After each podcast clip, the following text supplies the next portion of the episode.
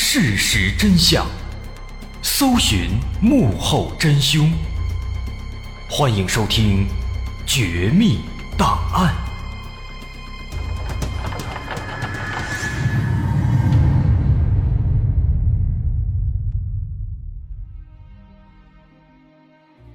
还原事实，探索真相。欢迎来到今天的《绝密档案》，我是大碗。二零零六年夏天，陕西汉中的大河坎镇新建了一个小广场，这个小广场成为了大家休闲娱乐的好去处，每天都会有很多人。但不知从哪一天开始，人们总能闻到在这里有一股似有似无的臭味。在一开始，大家并没有对臭味的来源感到好奇，但随着时间推移啊。这股臭味变得愈发浓烈，这就让人有点难受了。在七月八号早晨，当地居民老张来到小广场上散步，此时一阵风吹来，那股臭味瞬间变得非常浓郁，让老张有些上头。出于好奇，老张就沿着风的方向寻找，试图找出臭味的来源。他走到小广场附近的小河边。臭味更浓了，似乎是在附近的草丛里面传来的。于是他继续往草丛的深处寻找，越往前走，那股味道也越发的难以忍受。他猜测，这肯定是谁家的死猫或者死狗被丢在这里了，烂掉了。心里这样想着，他的脚下突然踢到了一个什么东西，但是杂草又高又密。他看不清楚，于是老张就低下头，把自己脚边的杂草拨开。然而下一秒，他却看到了一颗腐烂的人头。那一瞬间，老张彻底懵了，他被吓得魂飞魄散，立刻跑回小广场，打电话报了警。几分钟之后，当警方来到现场时，小广场周围已经围了很多群众。这里发现人头的事情迅速传播开来，很多人都来到现场围观。警方驱散了人群，拉起警戒线，对现场和头颅展开勘验和检查。经过法医的详细鉴定，这颗头颅属于一名年轻的女性，她的年纪大约在十六到二十五岁之间，死亡时间在两到三天之前。值得注意的是啊，这颗头颅颈部的切口非常平整，很明显是被非常锋利的刀具切割下来的。同时，颈部的平整的切口也意味着凶手的手法是相当了得的，他很有可能是对人体的骨骼结构非常了解，或者就是具有丰富的屠宰经验。除此之外呢，现场没有发现其他的可疑痕迹。毕竟在现场发现的只有一颗人头，如果凶手是站在远处的小路上把头颅丢进草丛，那么就很难在草丛里面留下其他线索了。唯一值得庆幸的是啊，头颅没有被毁容，虽然已经开始腐烂了，但是大致还可以看出这名死者到底长什么样子。所以，此时警方的切入点有两个，一个是依据死者的样貌进行寻找，询问周边居民是否有人认识这名死者，并且排查近期的人员失踪报案。第二个切入点是凶手的职业，就像刚才分析的，头颅颈部的切口平整光滑，那么这就指向了屠夫。和外科医生等等相关职业。于是，警方双管齐下，一边调查死者身份，一边排查当地的相关职业人员。然而，这两个方向最终的结果呢，其实都不太乐观。首先，近期并没有失踪报案，警方拿着死者的照片向周边的群众询问，也没有得到有用的信息。没办法，只能继续询问，尽可能的再去问更多的人。其次，对镇上的所有屠夫和外科医生从业者都做了排查，但是也没有发现可疑人员。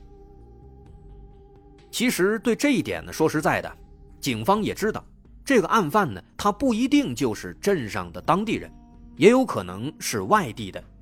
但是如果把这个排查范围从大河坎镇直接扩大到整个汉中，那么工作量将会成千上百倍的增长，这不知猴年马月才能排查完成呢？那这样的话效率就太低了。就这样，这起案件迟迟没有新的进展，让人心急如焚。但是偏偏在这种情况下，又来了一起。新的报案，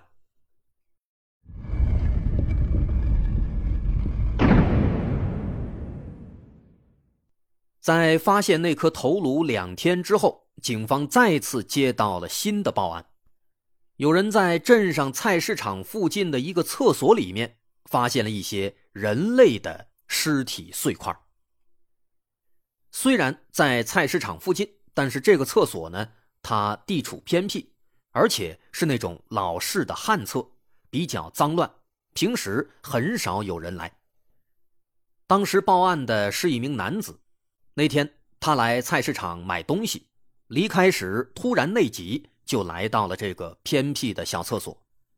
在上完厕所离开时，他突然发现，在厕所边上放着十四个黑色的塑料袋这些袋子全都鼓鼓的。不知里面装的是什么。不过，即便是在厕所里啊，他依然闻到这些塑料袋中散发着一股恶臭，和厕所的臭味是完全不同的，更像是一种腐烂的味道。而且这些袋子还一直在往外面冒着水，下面的地上已经湿了一片。这名男子鼓足勇气打开了其中一个袋子，结果发现。那里面装的都是一块一块的已经腐烂的肉，甚至其中还有一块人的脚掌，这让他瞬间吓出了一身冷汗。足足十几个袋子呀，那里面装的肯定全都是人的尸体碎块。再联想到之前在小广场发现的人头，这名男子立刻报了警。来到现场。看到现场的袋子之后啊，警方也是这样猜测的：这些尸块和那颗人头很可能是有关联的。而后续的检验结果也确实印证了他们的想法：这些袋子里面装的都是人体的组织，而且这些尸块组织和那颗头颅的确属于同一个人。此外，这些尸块都被冷冻过。袋子里面渗出的水就是冷冻之后留下的。从尸块解冻的情况来看，警方判断这些袋子很可能是不久之前刚刚被丢在那里的。这个信息就非常重要了。警方立刻返回市场，试图调取周边的监控录像，找出丢弃这些塑料袋的人。然而去了之后一问，才知道厕所周边。人家没有监控，市场里的监控呢也很少，仅有的几个监控探头都距离那个厕所是比较远的，不太可能拍到抛尸的案犯，所以没办法，这条思路只能中断了。另一边呢，法医在对这些尸块进行了仔仔细细的检查之后呢，发现了一个问题：虽然这些尸块足足装了十四个袋子，但是。这肯定不是所有的尸块。把这些尸块还有那颗头颅拼在一起，并不能拼出一具完整的尸体，还缺少两条胳膊和两条腿。那么这就意味着，剩下的胳膊和腿肯定被丢在了其他地方，或者也有可能还没有被丢弃，还被冷冻在某一个地方。那么既然尸体是被冷冻保存的，也就表示，这个案犯呢，他一定有一个非常大的冰箱，或者他家里的冰箱比较多，因为只有这样才能把一个人的尸体全部都装进去冻起来。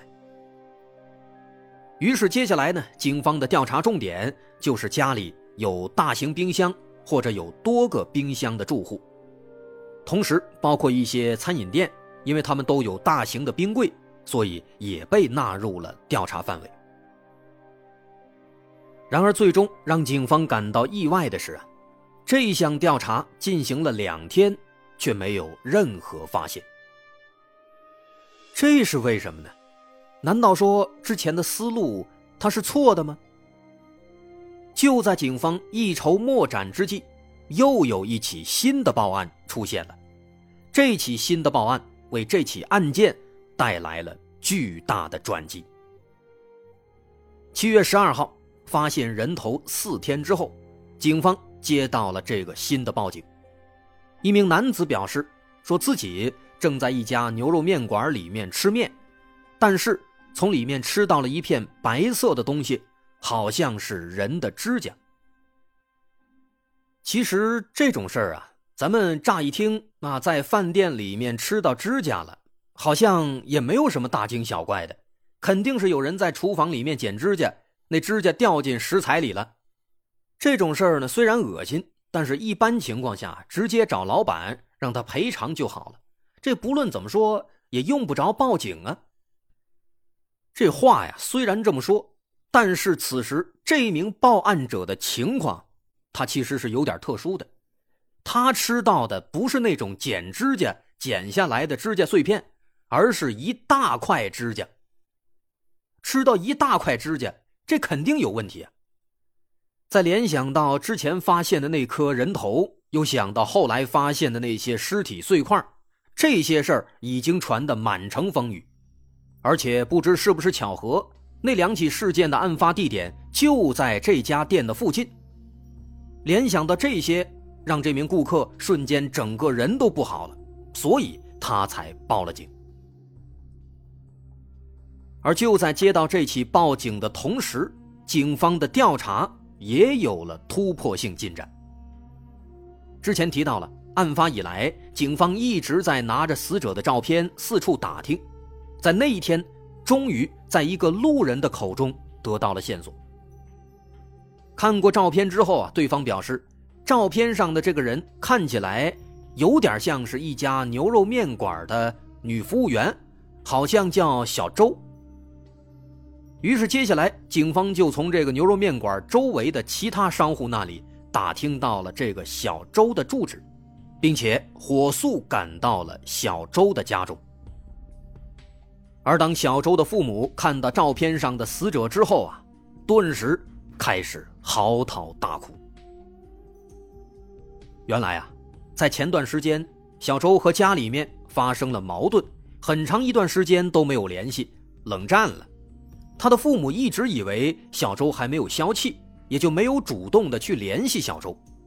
结果没想到，自己的宝贝女儿其实已经遇害了。经过了解，小周打工的面馆叫做牛大碗牛肉汤，而报警说吃到人指甲的那个顾客，他所在的面馆也是这个牛大碗牛肉汤。毫无疑问，这家店有大问题。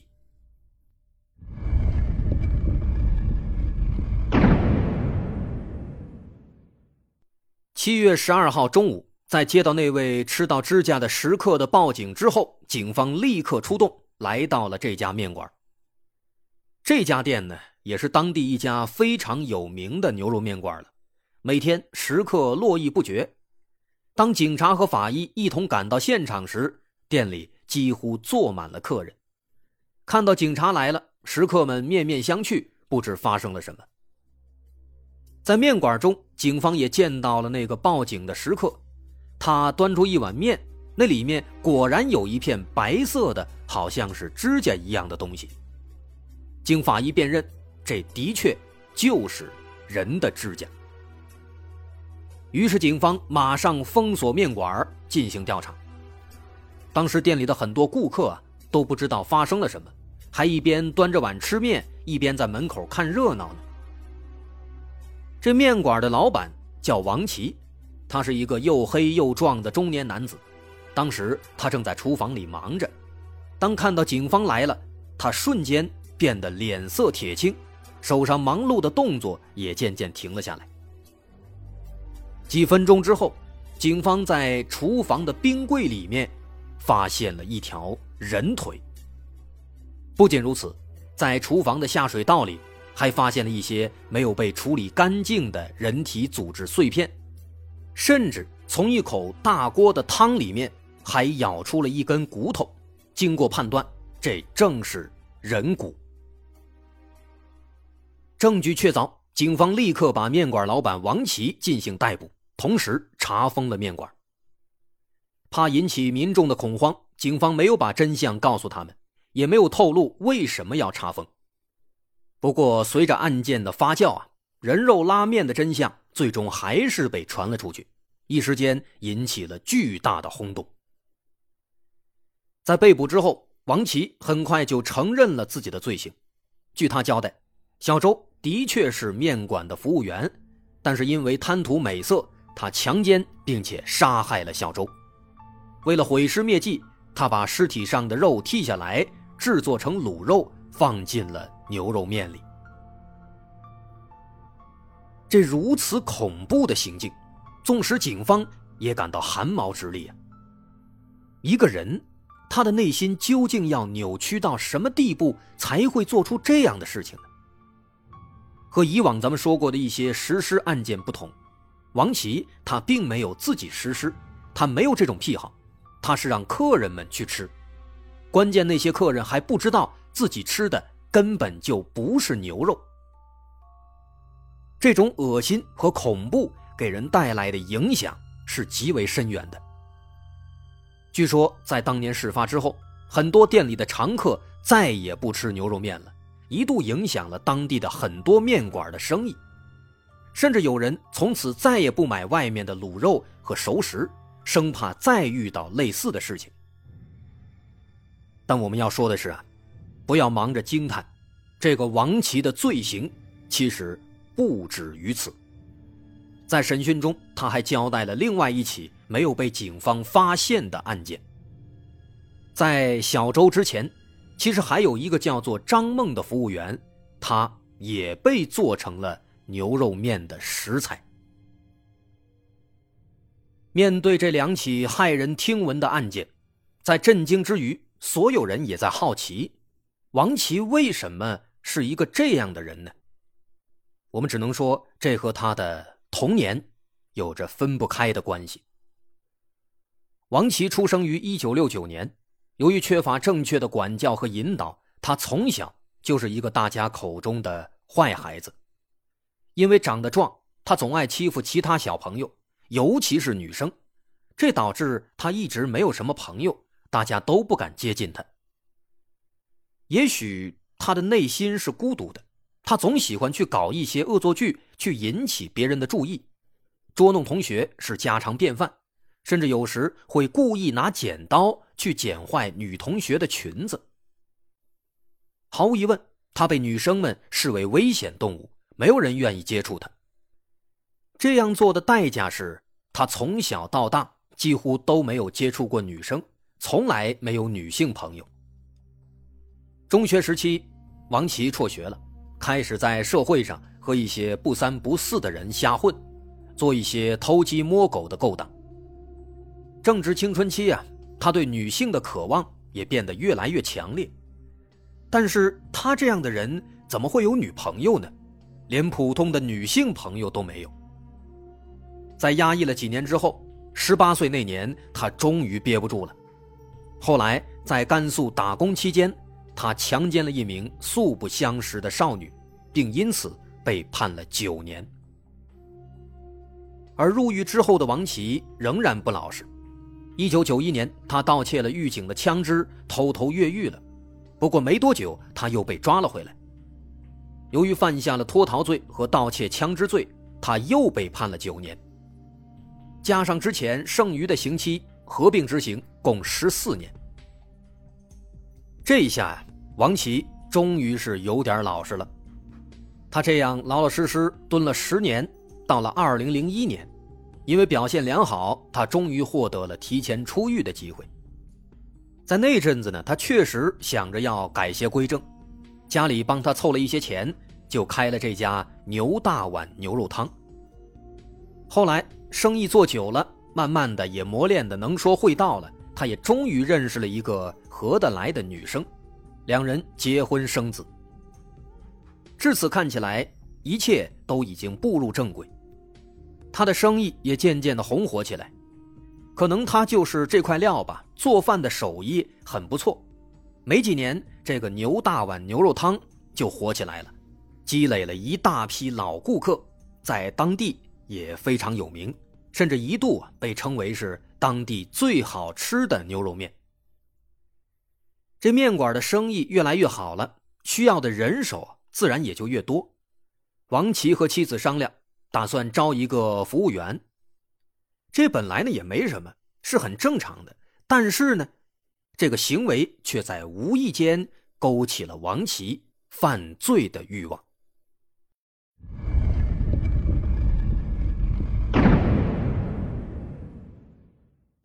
案发三个月前，二零零六年四月九号，面馆里来了一位新的服务员，叫张梦，她只有二十岁。年轻漂亮，手脚麻利，这让王琦非常满意。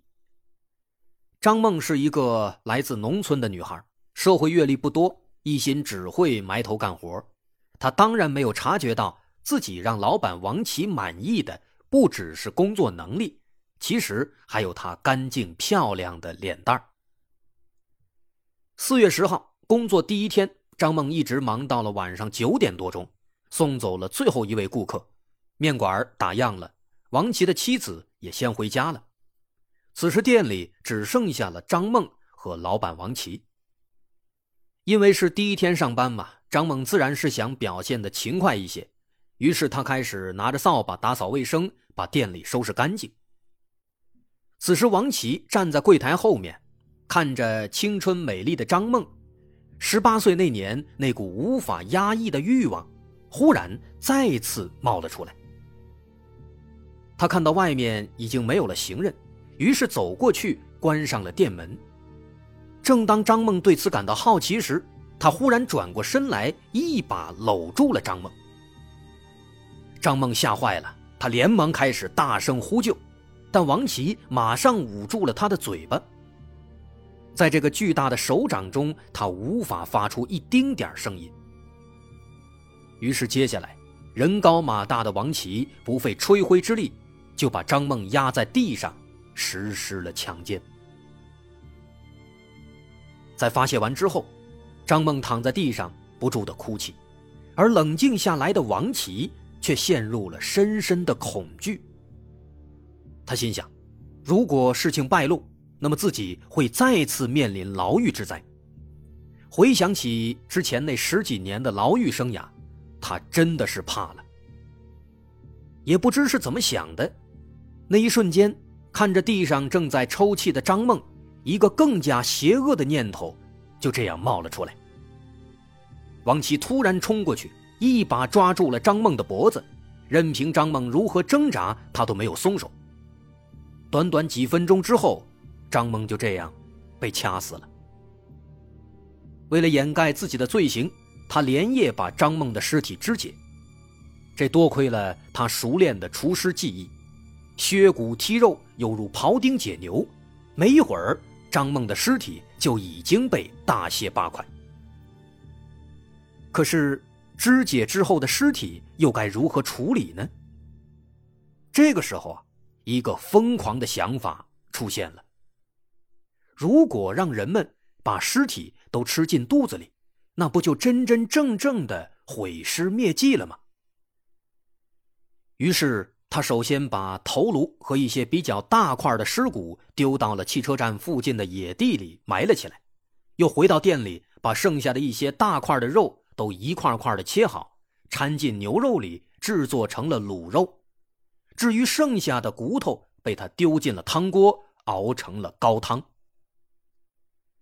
第二天一早，王琦对妻子解释说：“张梦吃不了苦，干了一天就嫌累，走了。”这面馆的工作呢，确实是比较辛苦的，妻子也是知道的，因此他没有怀疑。而王琦一大早就钻进了厨房，把昨天晚上处理好的卤肉和高汤浇在了顾客的碗中，神不知鬼不觉的让客人们都吃下了。以后的日子里，王琦提心吊胆了一个多月，他发现一切如常，没有人发现问题。之前处理好的卤肉和肉汤也早已经销售一空，他这才放下心来。同时，这次罪行也给王琦打开了新世界的大门。他天真的以为人肉拉面是一个天衣无缝的方案。于是，一个月之后，他再次贴出了招聘广告，想要继续自己之前的罪行。七月六号，另一位青春靓丽的女孩，年仅十六岁的小周，来到面馆应聘。这可是未成年人，但是王琦却根本不管。在看到小周美丽的面容之后，他想都没想，马上答应了。当天晚上，他故技重施，对小周伸出了魔爪。小周惊恐的大喊，但被王琦一把拍在地上。死死捂住了鼻子和嘴巴。可怜的小周啊，就这样被活活闷死了。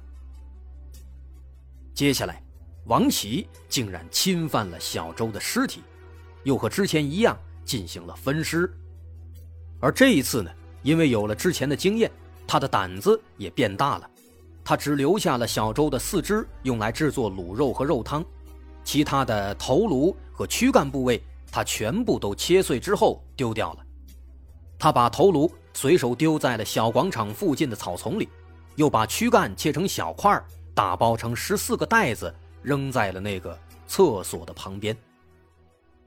当他回到面馆，美滋滋的制作人肉拉面时，殊不知这次大胆的行动已经让他露出了许多马脚，不仅头颅和尸块被发现，甚至还有顾客。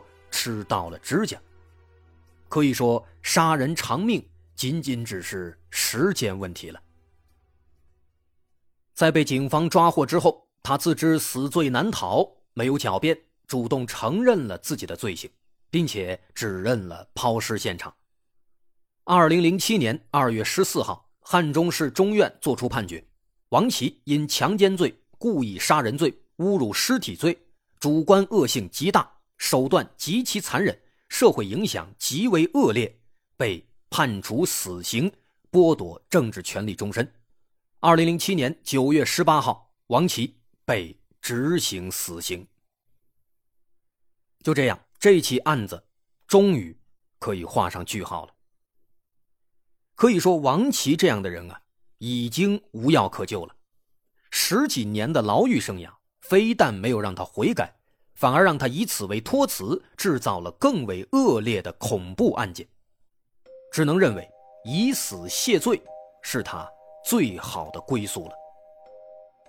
我是大碗，这起骇人听闻的人肉拉面事件，咱们就说到这儿。